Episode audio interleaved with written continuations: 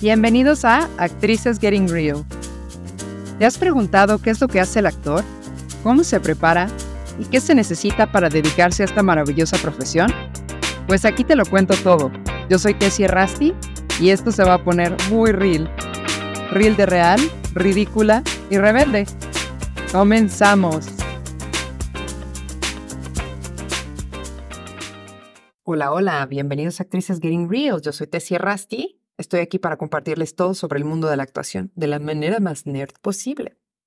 ¿Se acuerdan del episodio pasado que hablábamos sobre qué es el personaje? Ahora que sabemos qué es, ¿cómo creamos uno? Obviamente no puedo profundizar de manera práctica o detallada la creación de un personaje, ya que esto es un proceso muy complejo de ensayo, descubrimiento, exploración, colaboración. Cuando se estudia o se aborda un texto dramático, pero puedo darte algunas ideas muy básicas que necesitas sí o sí para crear un personaje.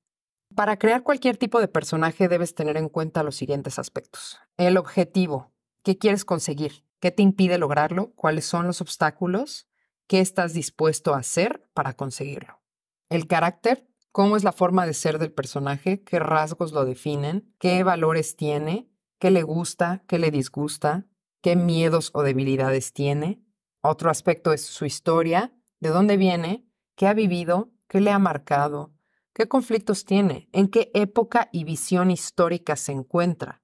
No es lo mismo abordar un personaje de época que un personaje moderno. La relación del personaje con los demás. Cómo se relaciona con los otros personajes, qué rol tiene en la historia y qué le aporta ese personaje a los otros y qué le aportan los otros al personaje que estás interpretando. Cualquier interacción que hacemos como seres humanos depende de las relaciones que tenemos con otros. Para crear un personaje con profundidad y verosimilitud, o sea, verdad, es sumamente importante que definas la relación que éste tiene con cada uno de los otros personajes en la obra. Y todas las relaciones son distintas e irrepetibles. Si te pregunto ahorita cuál es tu relación con tu mamá, me vas a decir algo muy específico. Y si después te digo, esa relación que tienes con tu mamá, ¿la tienes con tu hermano? ¿Es la misma? Estoy casi 100% segura que me dirás que no. Y que la relación con tu hermano también posee elementos muy específicos. Pues es lo mismo, para crear personajes que se salgan del cliché se necesita especificidad, para no caer en una caricaturización o generalización del comportamiento humano. Incluso los personajes caricaturescos como el Chavo del Ocho son súper específicos, ¿no? Los manierismos que tienen tienen una gran cantidad de especificidad.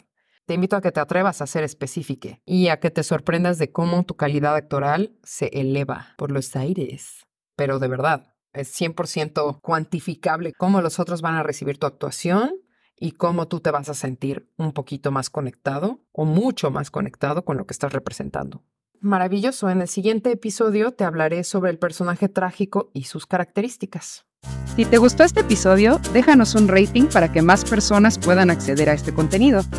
Y no olvides escribirnos a actricesgettingreal en gmail.com. Muchas gracias por escuchar. Un beso.